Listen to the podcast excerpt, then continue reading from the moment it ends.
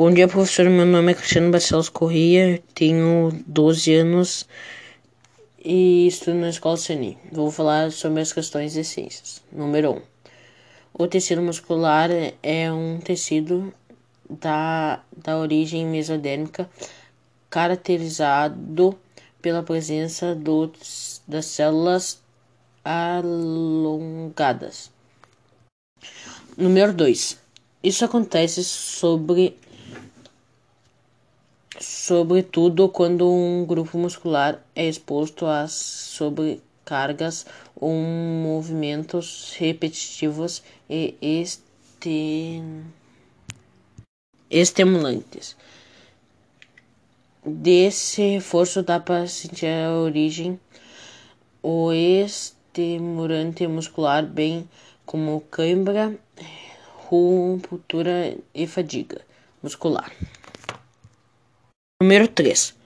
Os três tecidos são o estriado esquelético, estriado cardíaco e o não estriado.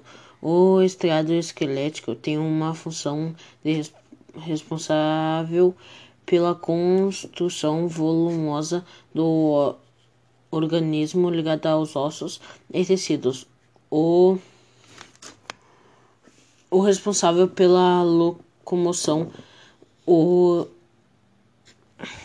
o estriado cardíaco está presente no coração. Ele atua na contração desse órgão, permitindo assim o bombeamento de sangue para todo o organismo.